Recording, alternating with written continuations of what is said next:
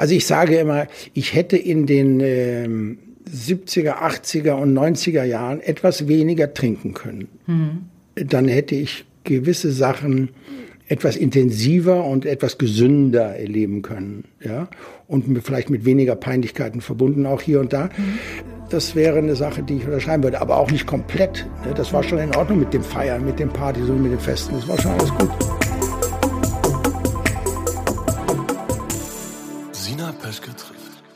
Heiner Lauterbach. Das erste, was mir bisher immer zu Heiner Lauterbach eingefallen ist, das waren so offene Hemden mit ganz schön viel Brusthaar, ein paar kernige Macho-Sprüche zwischendurch und immer wieder Komödien.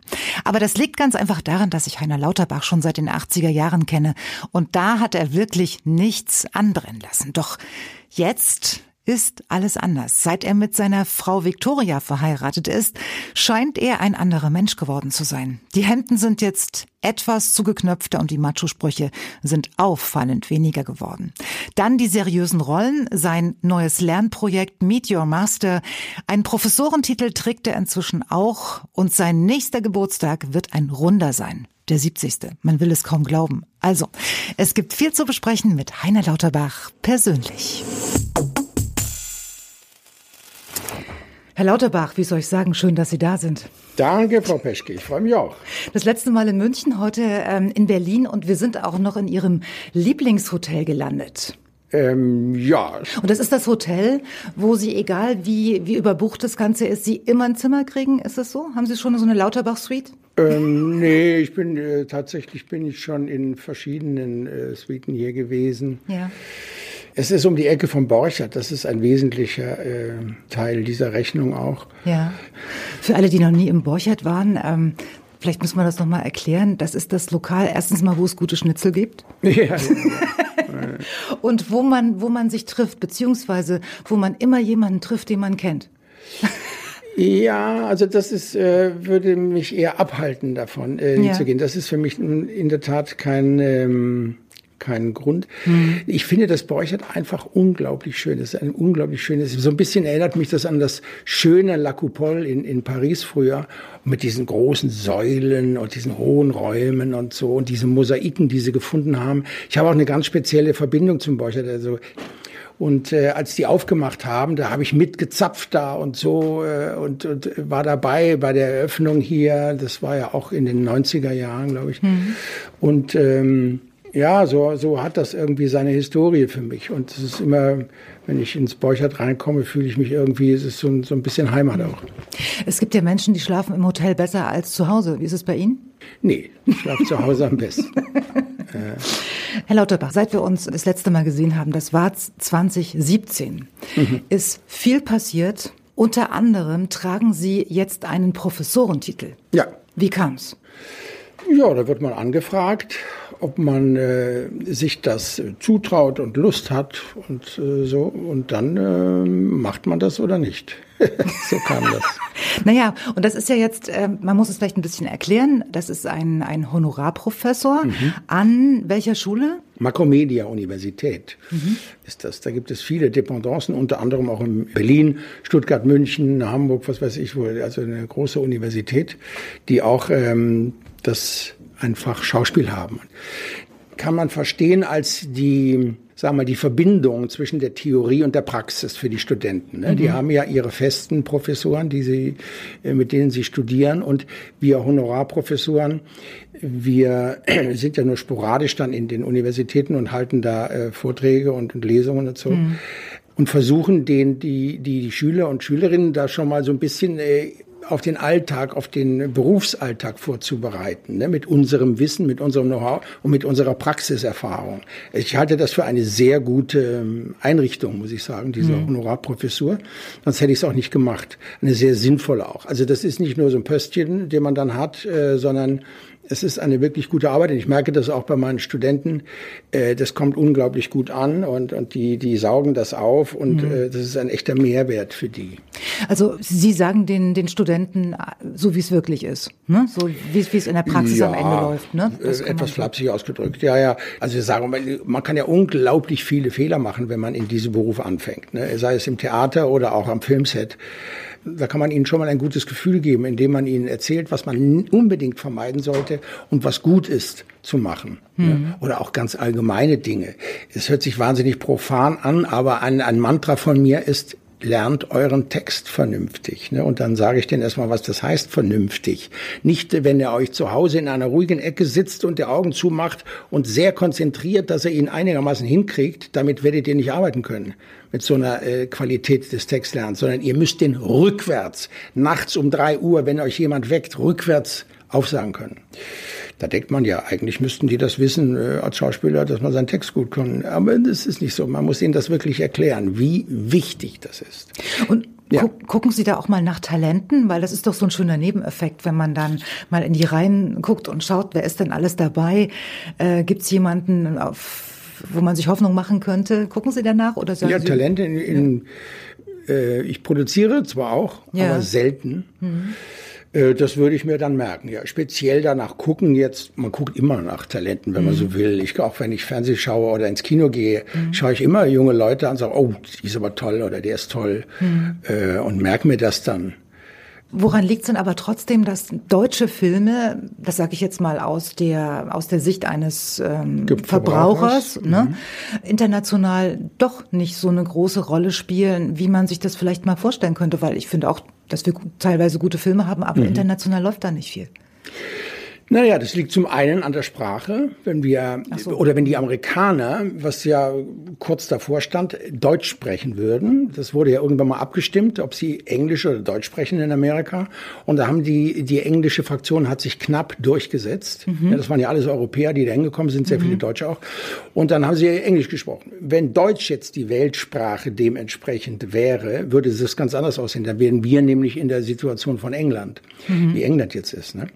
Das ist das eine. Zum anderen hatten wir eine Filmbewegung in den 70er Jahren. Das waren die sogenannten Autorenfilmer. Mhm die schrecklich intelligente Filme gemacht haben, politisch wahnsinnig interessante Filme, extremst links hm. und wahnsinnig langweilig. äh, da haben sie in Frankreich mit Alain Delon, der eiskalte Engel, gedreht. Hm. Melville hat tolle Filme gemacht, Krimis äh, oder auch tolle Komödien, die Franzosen, Italiener, Engländer sowieso, Amerikaner sowieso, obwohl die auch viel Schrott machen.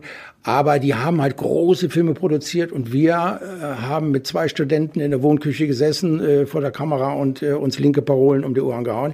Und das hat die Leute verschreckt, nachhaltig verschreckt. Wenn ich heute noch zu meinem Bekanntenkreis sage, der viel auch aus jüngeren Personen besteht, mhm. ich sage, geh mal ins Kino, gerne. Deutschen Film, nein, danke. Weil sie immer noch diese Phobie haben vor diesem Intellekt, vor diesem wortgewaltigen deutschen Film, der aber nicht in Bildern erzählt, in tollen, in der Regel, sondern ja, sich mit tiefgründigen Dingen beschäftigt. Wir haben das dann mal, das ist dann übernommen worden von dem sogenannten, von der Feel-Good-Komödie mhm. wie Till sie ja auch viel dreht, die ja auch gut laufen. Till Schweiger. Mhm. Und äh, von denen ich auch einige gemacht habe. Ab und zu sind mal so ein paar Highlights wie Rossini dabei auch. Mhm. Aber sagen wir mal, da haben Sie schon recht. So, so flächendeckend haben wir es nicht geschafft, den, dem internationalen Vergleich da standzuhalten. Also wenn ich Sie richtig verstehe, fehlt auch Ihrer Meinung nach so eine gewisse Portion Leichtigkeit? Leichtigkeit beziehungsweise Professionalität. In erster Linie, was die Herstellung von Drehbüchern betrifft. Nee, das so. Drehbuch ist mhm. das Allerwichtigste, mit großem Abstand bei einer Filmproduktion. Ja, danach kommt erstmal lange nichts. Mhm. Man kann natürlich aus einem guten Drehbuch, wenn man total bescheuert ist, immer noch einen schlechten Film machen, aber niemals umgekehrt. Das machen die Amerikaner, lösen das, indem sie ganz teuer ausgebildete, hervorragend arbeitende und hochtalentierte Menschen in einen Raum zusammensetzen, einen sogenannten äh, Writers Room, ja. die monatelang da gewissermaßen einsperren und gemeinsam ein Drehbuch entwickeln lassen. Bei uns passiert das mitunter, dass ein Taxifahrer eine tolle Idee hat und schreibt die dann auf, obwohl er noch nie ein Drehbuch geschrieben hat. Und das ist dann das Drehbuch. Dass das natürlich dann in der Regel einen qualitativ großen Unterschied ausmacht, kann man sich ja mhm. an allen fünf Fingern abzählen. Das ist ein bisschen schwarzer Humor, finde ich. Was? Den Sie haben jetzt. Ja, ich habe es etwas drastisch ausgedrückt, um das besser verständlich zu machen. Ähm, Herr Lauterbach, wir sprachen gerade von Talenten und von Ihrer neuen Funktion als Honorarprofessor für Schauspiel an der Hochschule für Makromedia. Makromedia Hochschule. Makromedia Hochschule. Wenn jetzt Menschen oder beziehungsweise junge Talente, Schauspieltalente zuhören, gibt es so eine, so eine Formel, die Sie jungen Leuten mitgeben und sagen, aus Ihrer Erfahrung nach ist so und so viel Talent dabei, so und so viel muss man sich selbst hart erarbeiten und so und so viel Glück ist dabei. Mhm. Drittelt sich das oder sagen Sie aus Ihrer Erfahrung was anderes? Naja, den Glücksfaktor würde ich mal außen vor lassen. Der ist zwar enorm wichtig, aber den kann man nicht kalkulieren mhm. ne, im Leben. Den, den braucht man immer im Leben, man braucht immer Glück im Leben und in dem Beruf sowieso und im Schauspielerberuf noch mal mehr. Ich habe mir da viel Gedanken darüber gemacht, ähm, die Frage zu beantworten, was ist wichtiger wirklich, Talent oder Leidenschaft? Und ich habe mich letztendlich für die Leidenschaft entschieden, weil ohne Leidenschaft für diesen Beruf wird man ihn nicht ausüben können. Weil du kommst in diesem Beruf automatisch in unglaubliche Täler rein, die du zu, zu durchlaufen hast. Es gibt keine stringent nach oben verlaufende ähm, Karriere. Karriere auf mhm. der Welt. Also um jetzt mal modernere äh, äh, Leonardo DiCaprio Mhm. Ne? Und der hat schon eine verhältnismäßig steile Karriere hingelegt und, mhm. und gleichbleibende. Aber auch der hat immer wieder Tiefschläge und Nackenschläge und Theater und Pipapo gehabt. In der Regel, der hat noch viel Glück gehabt, in der Regel, weil er auch so talentiert ist. In der Regel ist es aber so, dass man permanent ein Wellenbad der Gefühle durchlaufen muss. Und das kann man nicht, wenn die Leidenschaft nicht da ist. Mhm. Also ist Leidenschaft für mich das Allerwichtigste. Das war natürlich direkt gefolgt von dem Talent, was man sich aber von Leuten bestätigen lassen sollte, weil man da oft einer Selbst ähm, Wahrnehmung, Wahrnehmung, einer fälschlichen äh, mhm. Selbstwahrnehmung unterliegt. Es soll zwar auch schon Karrieren gegeben haben, die talentfrei äh, über die Bühne gegangen sind, aber nie ohne Leidenschaft. Ne? Also das mhm. heißt, es gibt bestimmt äh, oder ganz sicher äh, bekannte Schauspieler, die nicht so viel Talent haben, die das trotzdem mit viel Fleiß und so irgendwie mhm. hinkriegen, dass sie das so, so davon so, leben können. Auch, so Filme machen, ja, die, ja. die eine große Karriere gemacht haben. Bestenfalls spielt man eine Maschine zum Beispiel. Da kann man nicht so viel wie Arnold Schwarzenegger. Ne?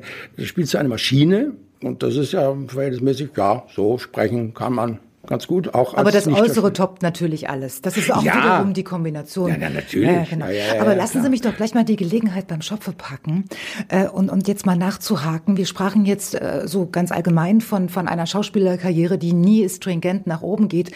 Welchen Moment würden Sie denn in Ihrer Karriere als größten Karriereknick empfinden? Knick nach unten. Ja, natürlich. Es gibt nur Knicke nach unten. Ne? ja. Nach oben knickt nichts. Ja. Ähm, das weiß ich gar nicht. Also meine Karriere ist ein einziger Knick. Worden? Ein einziger Knick. äh, ich glaube, dass ich, sag mal, am Anfang bin ich aus der Schauspielschule geflogen dann. Das war schon mal der erste Knick. Aber Sie waren wenigstens schon mal dort. Ich war schon mal da und ja. bin vor allen Dingen bin angenommen worden. Ja. ja, ja. Dann äh, folgte eigentlich ein Knick nach dem anderen. Das war damals wahnsinnig schwer, als ich angefangen habe. Da gab es zwei Fernsehsender gerade mal. Hm. Der deutsche Film lag unhaltbar verloren auf dem Boden. Es waren gerade diese Heinz Drache, diese Edgar Wallace Filme, die unsäglich schlecht waren, mit Kinski mit den rollenden Augen äh, im Kino. Und während die, dieses ganze Ausland super Filme gedreht hat, war in Deutschland absolutes Ebbe. Also Kino konnte man auch, auch vergessen. Keine Jobs. Haben Sie gekellert? Oder, Was haben Sie gemacht in der Zeit? Oder so, äh, unterm Dirndl wird gejodelt oder, ja. oder äh, Klass Klassenzimmer, äh, die, die Lausbub von der dritten ja. Reihe oder irgendwie sowas. Ich habe viel gekellnert, ja, ja.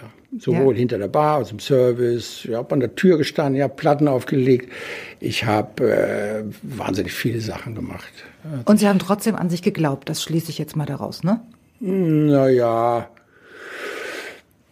ähm, was heißt geglaubt? Ich habe geglaubt, dass ich das kann. Ja. Mhm.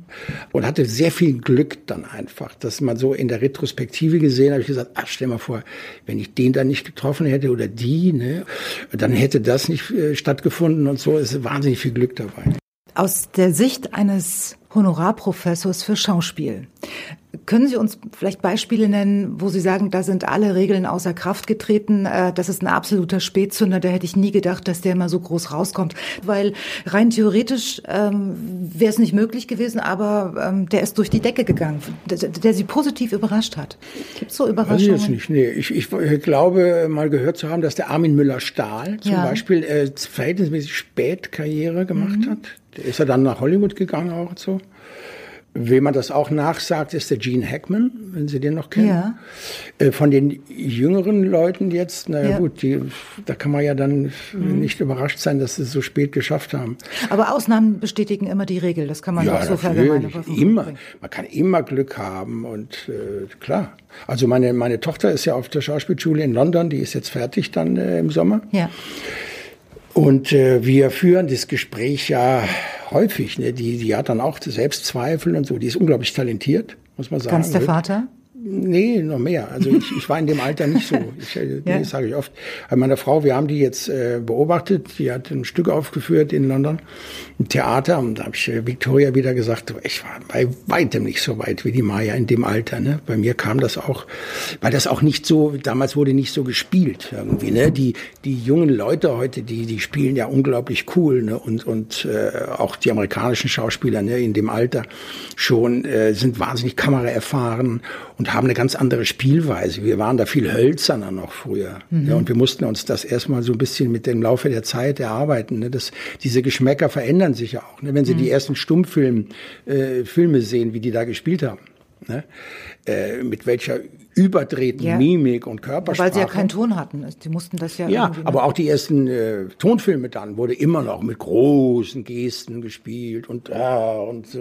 so Damit ne? jeder jetzt mitgekriegt hat, was los ja, ist. Ja, also dass, dass man äh, wütend ist, musste man auch deutlich zeigen. Und da ja. ist heute ein Blick, äh, ne? ein Blick zeigt mhm. das in der heutigen Spielweise. Und so verändert sich das alles. Und die, die jungen Leute heute, die sind schon äh, teilweise sehr weit. Aber wo, wo wir uns immer wieder darüber unterhalten, ist eben diese Leidenschaft. Ne? Also mhm. sie hat jetzt angefangen ein bisschen, sie wollte vorher gar kein Theater spielen. Da habe ich gesagt, äh, Maja, das ist äh, ganz schlechte Idee. Das Theater ist das Fundament in unserem mhm. Beruf. Ne? Und wenn du schon diese Sprache so perfekt sprichst und in London lebst, dann spiel doch Shakespeare im Original. Du, wie schön das ist? Ne? Shakespeare macht ja überhaupt keinen Sinn eigentlich in Deutschen äh, übersetzt. Wie, wie, kann man Shakespeare überhaupt übersetzen? Wobei die Übersetzungen äh, noch recht gut sind. Aber es wird ja dann meistens gar nicht so gespielt in den heutigen Schauspielhäusern. Da mhm. wird ja nur noch von Fäkalien dann gesprochen. Und soll Shakespeare sein. Ne? Mhm. Aber nein, spiel doch mal diesen klassischen Shakespeare mit dieser wunderschönen Sprache im Original, in einem englischen Theater, das ist doch toll. Und jetzt hat sie so langsam so ein bisschen Blut geleckt. Und, aber sie hat auch diese Zweifel und äh, es nagt so, und ob ich das schaffe, und es sind so viele und viele gute und so, sage ich. Aber das ist immer eine Melange. Ein guter Schauspieler ist, hat irgendwo, ich sage immer auf der rechten Schulter, wie sie das äh, James Dean ja nachgesagt haben. Auf der rechten Schulter sitzt Marlon Brando und auf der linken Montgomery Clift, ne? also ein wahnsinnig sensibler und feiner und auf der anderen Seite dieser selbstbewusste und so. Und das muss immer die Melange sein. Du, du musst als guter Schauspieler, musst du auch immer ein bisschen zweifeln, du musst zögern, du musst hadern mit dir, denn das ist auch deine deine Aussagekraft irgendwo. Wenn du nur selbstgefällig dich vor der Kamera hinstellst, dann merkt man das. Dann ist es eitel und blöd und uninteressant. Bei Ihnen ist auch ganz schön viel Leidenschaft im Spielen, merke ich gerade. Wenn es ja, aufs richtige wenn ich Thema über meine kommt, Tochter gell? rede, ja. Oder überhaupt über den Beruf äh, mit jungen ja. Leuten. Ja, das ist auch so interessant, ne, mit den ja. Studenten darüber zu reden. Es, also es macht mir großen Spaß. Wenn ich dann in dieser Klasse bin bei denen, da merke ich, wir sind alle äh, eine große Familie irgendwie. Ne? Das sind so, die haben so dieselben Interessen und stellen sich auch hin und haben den Mut und kippen ihre Seele nach außen und äh, trauen sich das einfach zu machen. Ne? Und das dafür äh, liebe ich die schon mal. Ähm, Herr Lauterbach, wir schauen mal ganz kurz zurück, bevor wir zu dem nächsten großen wichtigen Thema Ihres Lebens kommen. Ähm, ähm, ich, ich fasse es mal so für mich zusammen. Ähm, Sie können mich gerne unterbrechen, wenn Ihnen das nicht gefällt, aber ich fange erst mal an. Ja? Bitte. Ähm, Sie gehören für mich zu den bekanntesten deutschen Schauspielern und das ähm, eigentlich fast Ihr ganzes Berufsleben lang. Sie mussten nicht wahnsinnig lange tingeln und warten, bis Sie 50 werden, bis Sie groß rauskommen, sondern Sie waren 32, 1985. Habe ich jetzt richtig gerechnet? Sie gucken mich so an. Also sind, glaube ich, weiß gar nicht, wie viele Fehler in diesem Satz jetzt oh. waren. Also 1985 war ich 32, stimmt. Ja, stimmt. Herr Lauterbach, das heißt, ich bin 33 Aber ich habe, so Ich habe äh, fast zehn Jahre an kleinen Theatern äh, gespielt für 50 Mark am Abend. Gut. Ja. Aber man muss das ja auch relativieren. Sie sind ja nicht der Einzige, dem es so geht und manche Nein. machen das noch viel länger. Das also ich möchte mal sagen, 32 ist noch ein, ein Alter, wo man sagen noch, kann, das ja. geht noch. Ne? Ja. Dann kamen Männer, zusammen mit Uwe Ochsenknecht. Haben Sie damals schon das Gefühl gehabt, das ist jetzt unser Ding, das ist jetzt der Türöffner, jetzt geht's los? Ich war im Synchronstudio und habe was synchronisiert und habe da die Anfrage bekommen und äh, für den Film, da hatte ich schon ein paar Hauptrollen. Ich habe die erste Hauptrolle im Fernsehen mit 30 Jahren gespielt. Und da habe ich gesagt, ja, äh, sollen die mir das Buch mal schicken. Und äh, dann habe ich das in der Bavaria-Kantine gelesen, dieses Buch, und habe da laut äh, so vor mich hingelacht, alleine auch am Tisch. Und da habe ich mir schon gedacht, also wenn wir das verfilmen und das, ich kannte die Doris ja noch nicht so. Doris Dörri. Ja. Mhm. Ähm, wenn wir das verfilmen und das gelingt uns einigermaßen und der andere Knallkopf, der Uwe, den ich auch noch nicht kannte, der ist auch äh, einigermaßen gut, dann könnte das wirklich was werden. Also da liegt Öl unter dieser, mhm. unter diesem Buch. Okay, also Sie hatten den richtigen Riecher, sagen wir es mal so. Ja, ich hatte schon das Gefühl, also das könnte eine breitere Masse, was damals unvorstellbar war. Es gab äh, keine Komödien und es gab keine Erfolge in Deutschland und so. Diese Männer war wirklich so einer der ersten Kinoerfolge. Ne? Mhm. Ähm, mit, diesem Film kam kam ja dann auch das Macho-Image was sie lange Zeit hatten. Und das hat sich aber in den letzten Jahren irgendwie gedreht. Was ist denn ein gedrehtes Macho?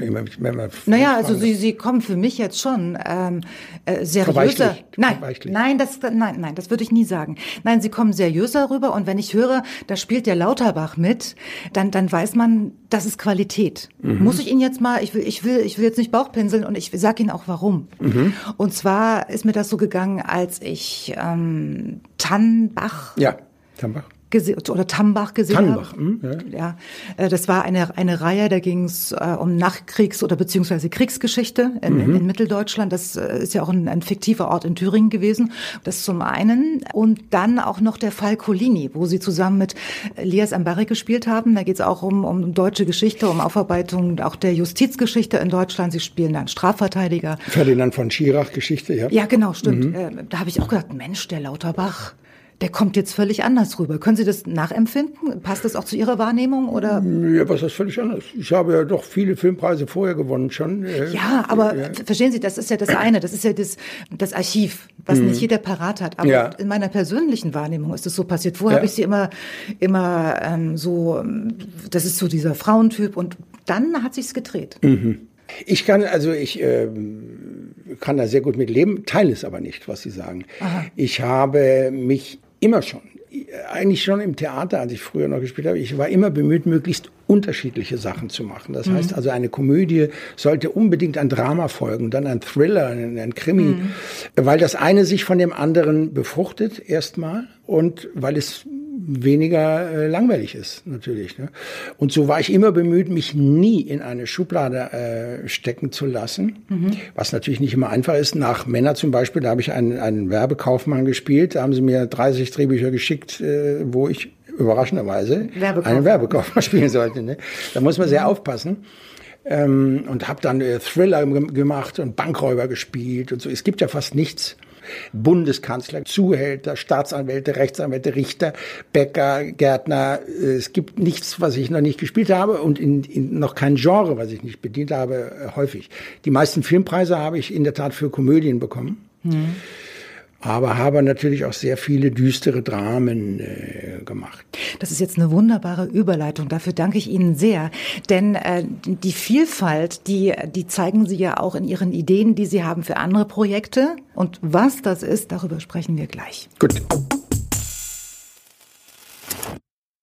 Herr Lauterbach, Lassen Sie uns über Ihr, na, so neu ist das Projekt nicht, ist schon ein paar Jahre alt, drei, vier Jahre, ne, ungefähr?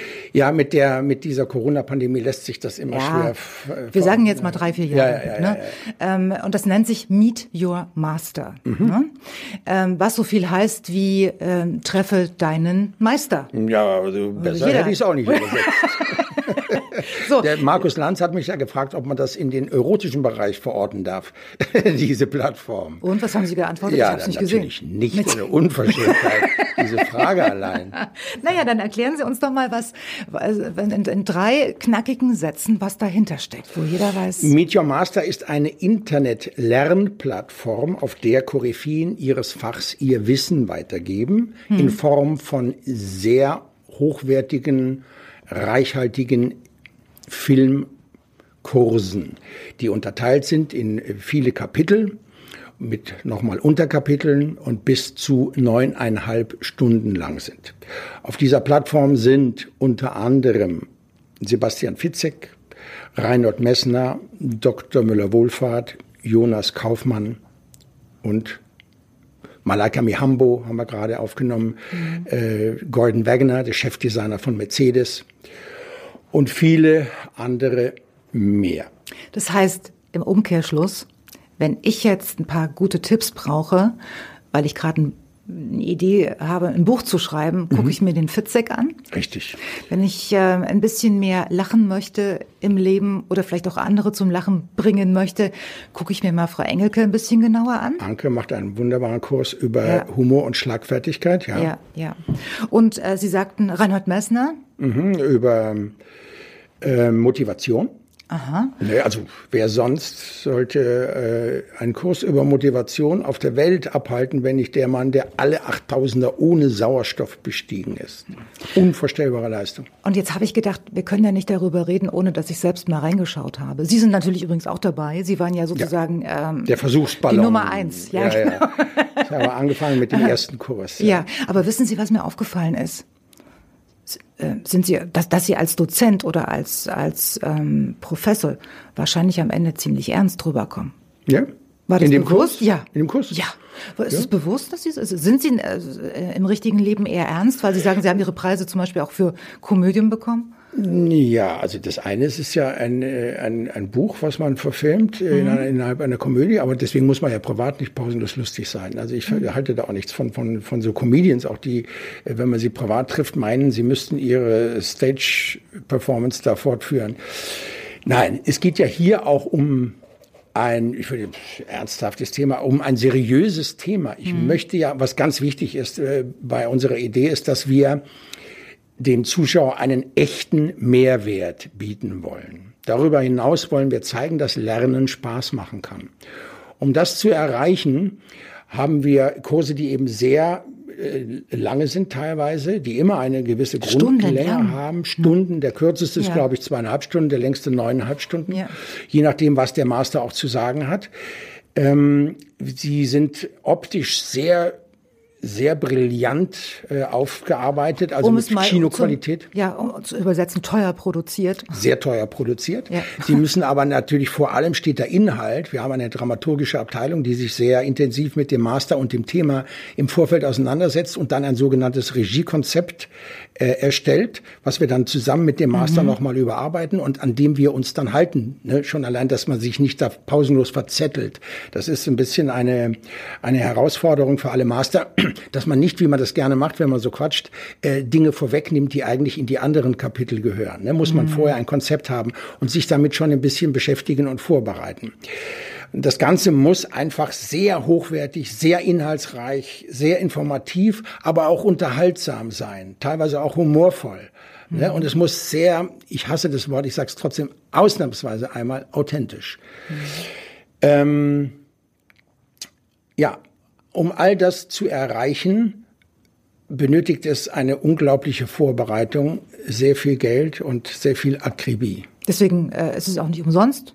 Beziehungsweise Nein, nicht kostenlos. Das wollte ich gerade sagen. ja, wir ja. müssen uns natürlich deutlich absetzen von dem ganzen Gedöns, was da im Internet äh, rumschwirrt, ja, bei YouTube allein. Ne? Das kriegt man alles umsonst. Das muss deutlich anders sein und kostet 89 Euro. Aber die Filme kosten bis zu 200.000 Euro, äh, unsere Kurse herzustellen. Ne? Mhm. Also das ist und nun ist es, finde ich, auch, also ich habe mir das ja mal angeschaut. Ne? Man mhm. muss ja immer auch wissen, wo, äh, worüber man spricht. Und mir ist, ähm, mir ist ein Kurs besonders hängen geblieben. Das ist wahrscheinlich bei jedem auch anders. Das ist der Kurs von Frau Engelke. Mhm. Ja, da habe ich wirklich so ein paar Tipps mitgenommen und habe so gedacht, ach, die Frau Engelke. Erstens mal merkt man, dass sie mal Lehrer werden wollte, oder Lehrerin werden wollte. Mhm. Äh, und, und zweitens äh, habe ich so das Gefühl, dass man da wirklich auch was mit mitgenommen hat oder ich was mitgenommen das habe. In jedem Kurs ja, hoffentlich haben Sie dieses ja, Gefühl. ich habe ja nur nicht 500 Stunden, so viel Zeit hatte ja, ich ja, nicht. Aber, aber bei, dieses Gefühl klar. kam bei Frau Engelke ziemlich schnell, muss Mhm. ich sagen. Und dann müssen Sie natürlich auch Glück haben, weil etwas zu können, das ist ja wie bei einem Fußballtrainer, ist ja nicht gleichbedeutend mit es auch äh, vermitteln zu können. Völlig richtig. Ja. Unsere Master brauchen äh, sowohl die Bereitschaft als natürlich auch das Vermögen, um das äh, darzustellen, das Ganze. Mhm. Ja. Und wie Sie völlig richtig sagen, ist ein guter Golfspieler äh, nicht zwingend ein guter Pro, ja, also ein guter Lehrer. Mhm. Und, äh, so ist das in jedem Bereich. Auch ein guter Schauspieler ist nicht unbedingt ein guter Regisseur oder Ja. auch ein guter Lehrer, Schauspiellehrer. Und das müssen Sie, das müssen wir auch ein bisschen im Vorfeld abklopfen. Ja. wir haben bei Jonas Kaufmann zum Beispiel, den haben wir besucht, der hält ab und zu mal auch so eine, so eine Rede an der- auf einer Musikhochschule in München. Da bin ich dann hingegangen und habe gesehen, oh, der kann das. Der, und das macht ihm Spaß. Ne? Und so klopfen wir natürlich auch, äh, zwar unauffällig, aber regelmäßig unsere potenziellen Master vorher daraufhin ab. Denn das ist ganz wichtig. Ne? Das kann ich mir gut vorstellen. Bei, bei wem haben Sie denn oder wen haben Sie denn bei den Scorpions abgeklopft? Die sollen ja wohl auch mit dabei sein. Neben Thomas Gottschalk demnächst habe ich gelesen. Ja. Ähm, Die Scorpions, da sprechen wir in der also ich kenne die ja schon lange, den Klaus Ja. Meine und den Rudolf Schenker, den Gitarristen und den Sänger von den Scorpions.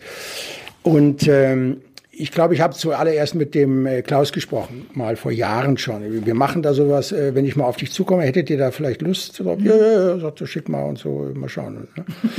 und dann geht das dann so über, über dieses Management, ne, äh, macht man dann äh, Verträge und so. Und dann geht man in die ersten Videocalls rein und äh, überlegt mal so grob, was wir äh, an, an, an Inhalten vermitteln wollen, sollten was nicht fehlen darf, sagen sie, was, was vielleicht man, man schlammern kann. Und dann be äh, begleiten wir sie auf einem Konzert, so Backstage auch, ne, und so ganz nah dran zu sein und schneiden das dann wunderbar zusammen. Es wird ein großartiger Kurs, weiß ich jetzt schon. Ist ja eine der ältesten Bands der Welt. Es gibt ja dieses Pendant in Amerika, die Masterclass. Ja. Und auf der Masterclass gibt es äh, Metallica, ein, einen Kurs mit Metallica. Und in diesem Kurs sagt Metallica, spricht von den Scorpions als ihre großen Vorbilder, die sie hatten. Ne? Die gibt's ei, ei. ja seit Anfang der 60er Jahre, die Scorpions. Das ist ja, da habe ich in der Band Schlagzeug gespielt mit 15 Jahren. Da gab's die schon in Hannover, in Köln und in Hannover gab's die Scorpions. Das wussten wir schon. Wir haben uns so auf der einen oder anderen Festival haben wir uns mal getroffen. wissen Sie, was Sie die Scorpions unbedingt fragen müssen? Ja, nein. Und zwar fragen Sie sie doch mal, weil das ist ja äh, das ganze Gegenteil von selbstverständlich. Sie haben ja gerade gesagt, die sind seit den 60er Jahren zusammen. Jetzt haben wir 2023. Also das sind jetzt über 60 Jahre, 60 Jahre, Mann. Ähm, also wissen Sie auch vor welchem Hintergrund? Als ich die Scorpions, und zwar das war 2008, hatte ich mal Klaus Meine und Rudolf Schenker Ja. im Interview zu zweit. Ja. Und die sind getrennt gekommen mit getrennten Autos. Und die sind auch getrennt wieder gefahren. Mhm. Vielleicht, also nicht mit, die kamen jetzt nicht mit dem Tourbus, was man immer so als Fan dann so denkt, ach, die machen alles zusammen und so weiter. Vielleicht ist, ist das ja, dass sie halt Ja, vielleicht kamen die aus getrennten äh, Nee. Ich glaube, vielleicht hatten die auch. Nein, aber vielleicht gab es ja auch mal eine Phase, wo man sich nicht so viel zu sagen hatte. Auch das haben sie scheinbar überstanden, weil sie gibt's hier noch. Das gab es ganz sicher. Ja. Da brauche ich die nicht fragen, da werden Ja. die selber von reden.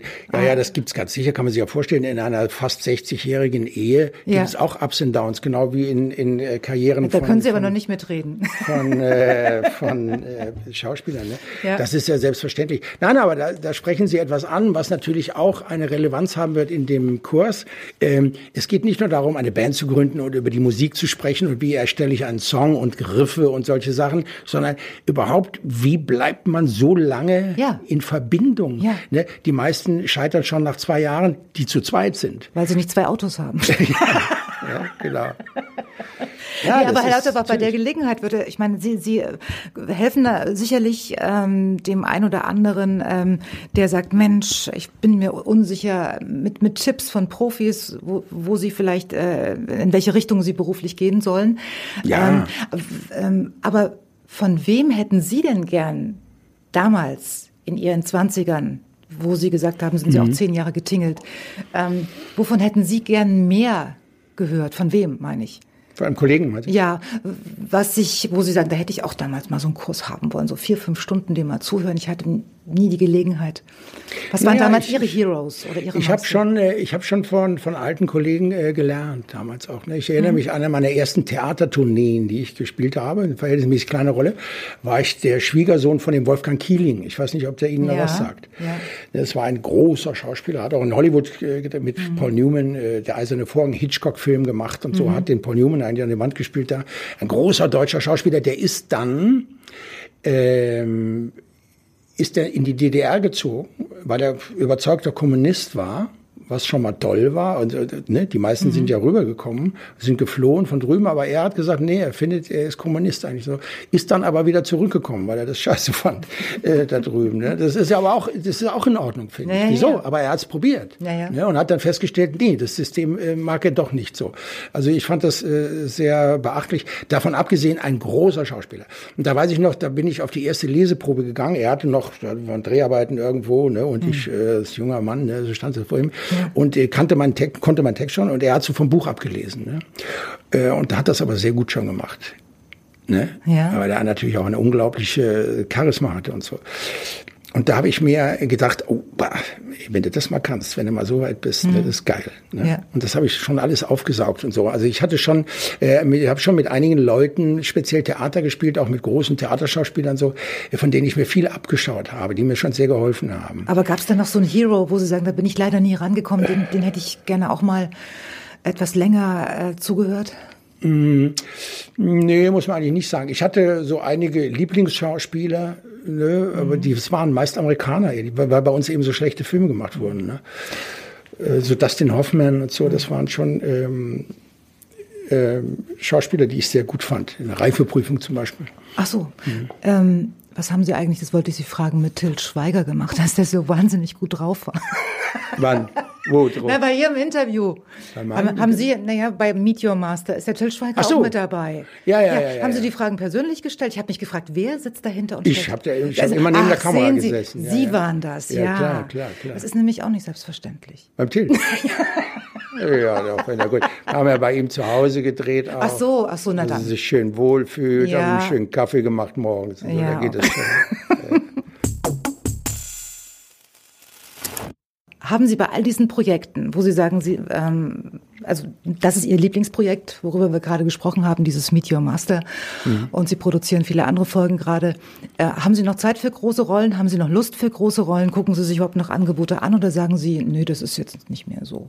Doch, doch, doch. Ja. Es ist ja so, dass automatisch sich das ausdünnt. Je älter man wird, umso weniger äh, Angebote bekommt man. Ich dachte, das ist andersrum bei Männern. Nein, ist doch längst vorbei. Und der alte deutsche weiße Mann, der hat sowieso schwer im Moment. Ne? Ich weiß. Also da werden ja Hunde, Hunde häufiger besetzt im Moment. Äh, das ist, das ist nicht angesagt. Ne? Naja, da muss man aber- sowieso kämpfen. Ach so, aber, aber Sie sind doch trotzdem jemand, der sich die Rollen aussuchen kann. Ja, aber früher habe ich mir aus 100 äh, Drehbüchern die Rollen ausgesucht und jetzt aus zwei oder drei. Ist so schlimm? Nein, es ist nicht schlimm. Es ist äh, egal, wie diese, auch wenn das weniger Diversity im Moment angesagt wäre, wenn Sie, ich mache mal ein klassisches Beispiel, für 100-Jährige Ja. gibt es kaum noch Rollen, die in Drehbüchern geschrieben werden. Ja, klar. Und für 90-Jährige auch sehr wenige. 80-Jährige ein paar, 70-Jährige noch ein paar mehr. Aber es ist automatisch. Die, sagen wir mal, die, die Masse an Drehbüchern beschäftigt sich in der Regel mit, als Hauptcharaktere zwischen, äh, ähm, mit Menschen zwischen 25 und 45, weil das die Macher oder Macherinnen sind. Ja, das, die sind in der Politik, die, die begehen die Morde, Ja. die sind, äh, die sind verliebt miteinander und so. Ne? Das ist Ja. so. Davon habe ich profitiert, als ich in dem Alter war.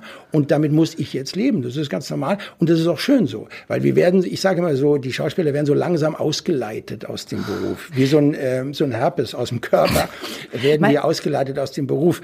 Wir müssen nicht, sagen mit 65 kriegen wir, werden wir vor die Tür gesetzt und dürfen nicht mehr arbeiten, sondern es wird langsam, sukzessive wird es weniger. Frauen sagen immer, dass sie mit, äh, mit 30 äh, für eine Rolle, für eine 50-Jährige besetzt werden, zum Beispiel. Es ist doch längst vorbei. Ist doch längst vorbei. Im Moment ist doch die Frau äh, mit Falten ist doch extremst angesagt.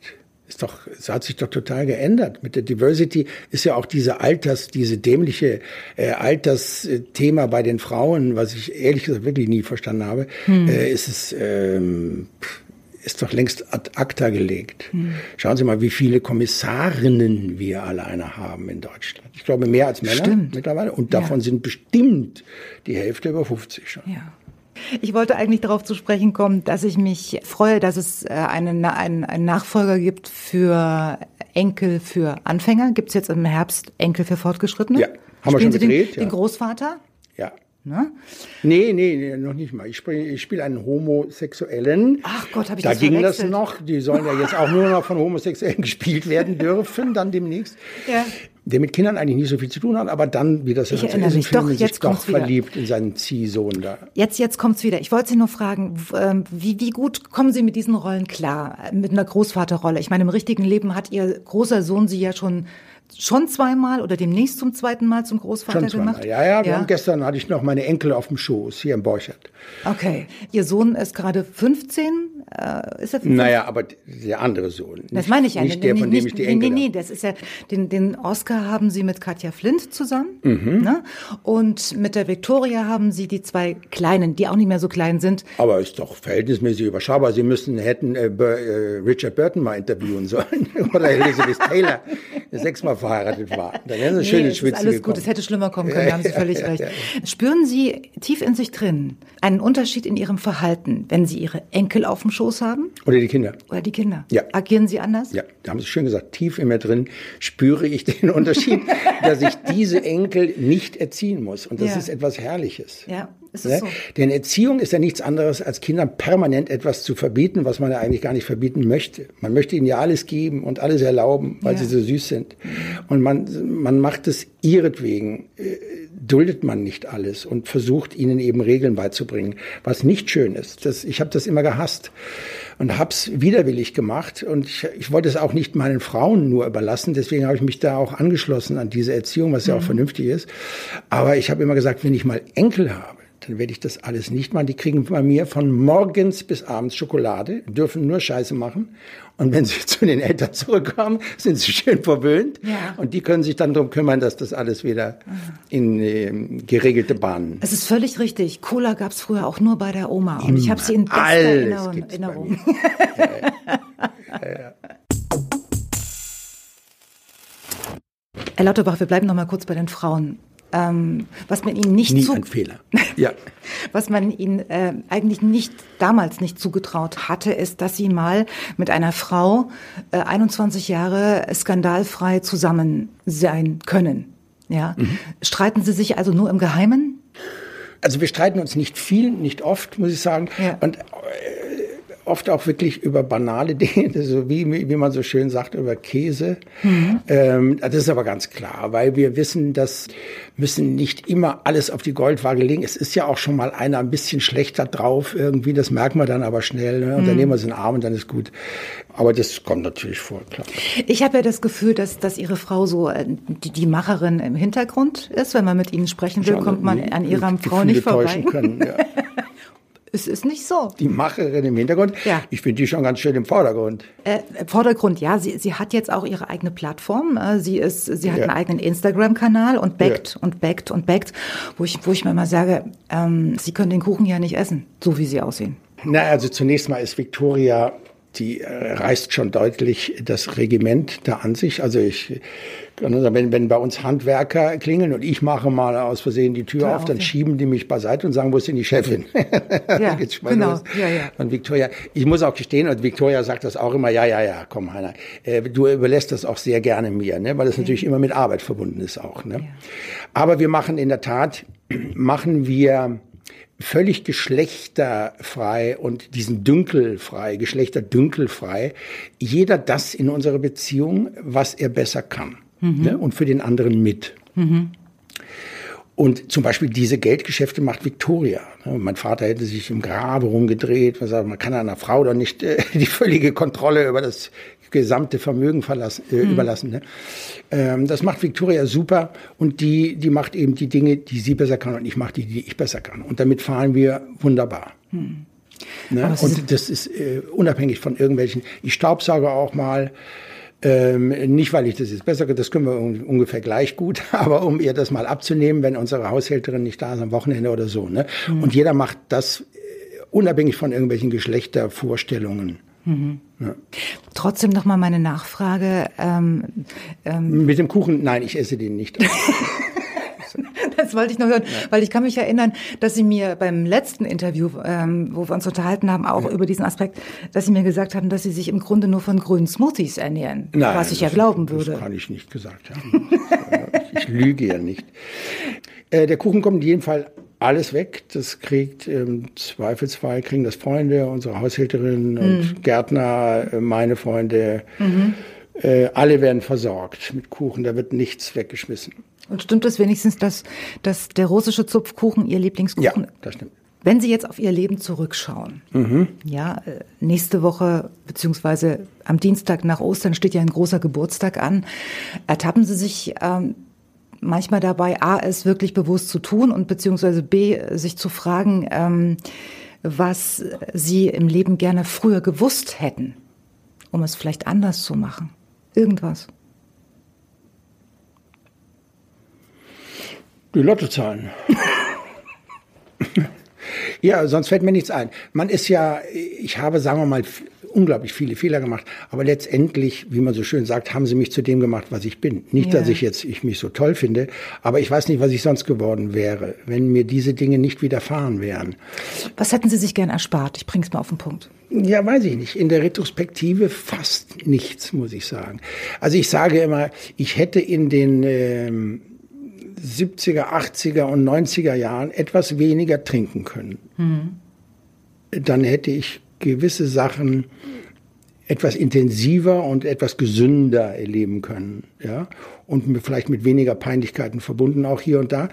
Mhm. Das wäre, das wäre eine Sache, die ich unterschreiben würde, aber auch nicht komplett. Ne? Das war mhm. schon in Ordnung mit dem Feiern, mit dem Party, so mit den Festen. Das war schon alles gut. Mhm.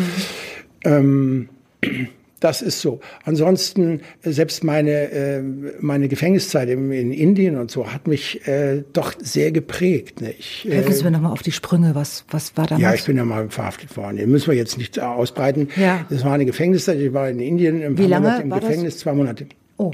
Aber sehr harter Knast ist das natürlich. Ne?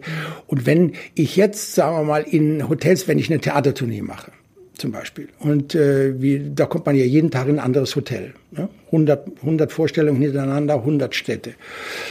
Und äh, meistens ist es so, dass die Leute reinkommen und sagen, ah, ich hätte aber gerne ein anderes Zimmer, da ist das und das und das. Ich habe noch nie das Zimmer gewechselt, weil ich sage, es ist alles wunderbar. Ich bin sehr genügsam in gewissen Dingen. Und wenn es mir wirklich mal irgendwo überhaupt nicht gefällt, dann erinnere ich mich an diese Gefängniszeit zurück und schon finde ich es fantastisch. Ja, das ist aber wirklich so. Das hilft mir unglaublich, mein ganzes Leben lang. Insofern, obwohl das keine schöne Zeit war, ich würde sie auch nicht nochmal verbringen ja. wollen, aber bin ich in, heute nicht böse, dass es so gewesen ist. So, kurze Fragen, kurze Antworten. Beziehungsstatus? Verheiratet. Kinder? Drei. Äh, das Gute an Ihnen ist? Schön, wie Sie das vorgesagt haben, jetzt die drei. ich wollte Ihnen helfen, den ja, Überblick ja. zu behalten. Nochmal, noch, äh, nochmal wieder jetzt war. Ähm, das Gute an Ihnen ist? Meine Toleranz. Was ist nicht so prickelnd? Sehr viel. Sollen ja kurze, kurze ja. Antworten sein. Der böseste Kommentar, den Sie mal über sich lesen mussten. Böseste? Fällt Ihnen auch nicht ein. Das ist doch nee. super. Vergessen. Nee, es gibt einige, über die man sich natürlich geärgert hat, aber der böseste jetzt wüsste ich mhm. jetzt nicht. Ja. Äh, schon mal den Führerschein abgeben müssen? Ja. Bio oder konventionell? Wenn es geht, Bio. Hammer oder Handwerker? Sie waren mal Installateur. Machen Sie es selbst oder lassen Sie jemanden kommen? Ach so, ach so ähm, Handwerker. Dann doch, ja? Ja. Okay, ist nichts mehr von den Fähigkeiten? Nein, nach der Lehre habe ich mir gesagt, ich packe keine Zange mehr an und ich halte mein Wort. Joggen oder Sit-Ups? Also joggen tue ich nicht mehr wegen der Knie. Mhm. Aber Sit-Ups machen Sie schon. Nee, wegen des Bauchs Also ja, ja, ich mache ein bisschen Sport. Ähm, was ist bei Ihnen immer im Kühlschrank? Wasser. Oh. Wofür geben Sie zu viel Geld aus? Ich gebe für gar nichts zu viel Geld aus. Auf welchen Luxus würden Sie nie verzichten wollen? Das Fernseher Luxus? Wenn es für Sie Luxus ist, dann ist das so. Haben Sie einen Schuhtick oder, oder nee. mögen Sie schnelle Autos oder? Nee. Was mögen Sie denn, wo man sagen könnte, naja, das ist so ein bisschen. Mögen Sie Uhren? Ja. Geben Sie da gerne eine Mark mehr für aus oder einen Euro? Ich gebe grundsätzlich äh, für. Ach, für, für Geld Sachen, war ja Ihre Frau zuständig. Ja, ja, nee, grundsätzlich. Also da zitiere ich gerne Konrad Adenauer, der einst sagte, ich bin zu arm, um mir billige Sachen zu kaufen. Ja. Das, ist, das muss man sich merken. Ja. Da sagte er auch zu seinem Chauffeur, fahren Sie langsam, ich habe es eilig. okay, weiter. Äh, Moment, die letzte Serie, die Sie gestreamt haben? Die letzte war The Patient. Äh, in wen waren Sie mal heimlich verliebt, den wir vielleicht sogar kennen? So ein Schwarm, wo Sie nicht hm. rangekommen sind. Würde Kim Basinger und Michelle Pfeiffer reichen fürs Erste? Ja, ja. Die waren für Sie unerreichbar. Das klingt gut. Sogar. Die fand ich rattenscharf, um es mal anders auszudrücken. Welches Poster hat früher über Ihrem Bett gehangen? Ähm, von Heinz Flohe. Wissen Sie nicht, wer es ist? Nee. Ne? Ein begnadeter Mittelfeldspieler vom 1. FC Köln. Ihre erste große Liebe hieß? Naja, ich hatte verschiedene erste große Lieben. Also ja, die allererste. Mich interessiert nur die allererste. Ja, da ist es aber nicht zur Vollstreckung gekommen. Das, das war so ja in, in, der Volksschule ja mit zwölf Jahren. Naja, wie, ja, wie hieß sie? Gisela Bosch. Ihr erster Kuss war wo? Das wiederum weiß ich noch gut. Der war in Köln, während ein Song von den Bee Gees lief. Und der hieß I Started a Joke, passenderweise. Ihr erstes Auto war ein? VW. Die längste Zeit, in der Sie einer Frau treu waren? Das beantworte ich nicht. Und das Romantischste, was Sie je für eine Frau getan haben? Wo Sie besonders viel Aufwand betrieben haben oder ich so? Ich habe aus, aus äh, Vorgärten äh, Blumen gestohlen. Sie haben Blumen geklaut? Ja. Und das war das Romantischste? Fand das schon sehr romantisch. Echt? Nachts über die Zäune steigen und so äh, mhm. Blumen pflücken. Wie oft machen Sie kaufen das noch? kann ja jeder. Äh, wir haben ja einen sehr großen Garten.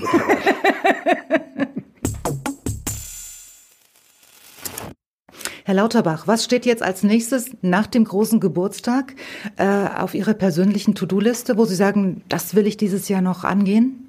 Ich habe solche Listen nicht. Haben Sie nicht? Nee, nee. Ist, ich habe auch keine guten Vorsätze an Silvester und so. Ich mache das immer alles so genau, so wie ich äh, nicht altere an einem Tag, dann 17 Uhr. Ich Sie altern überhaupt kontinuierlich, nicht. jede Minute alter. Ich merke ja. das auch.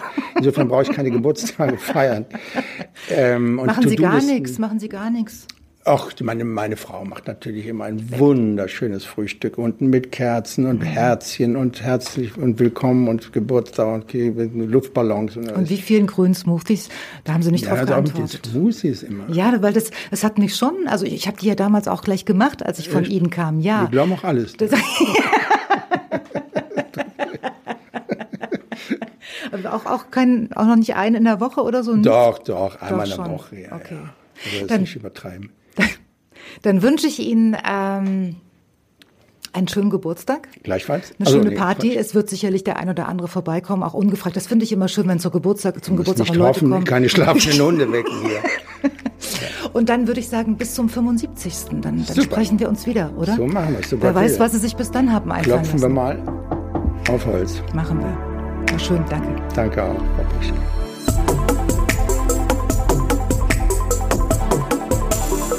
Sina Peschke trifft.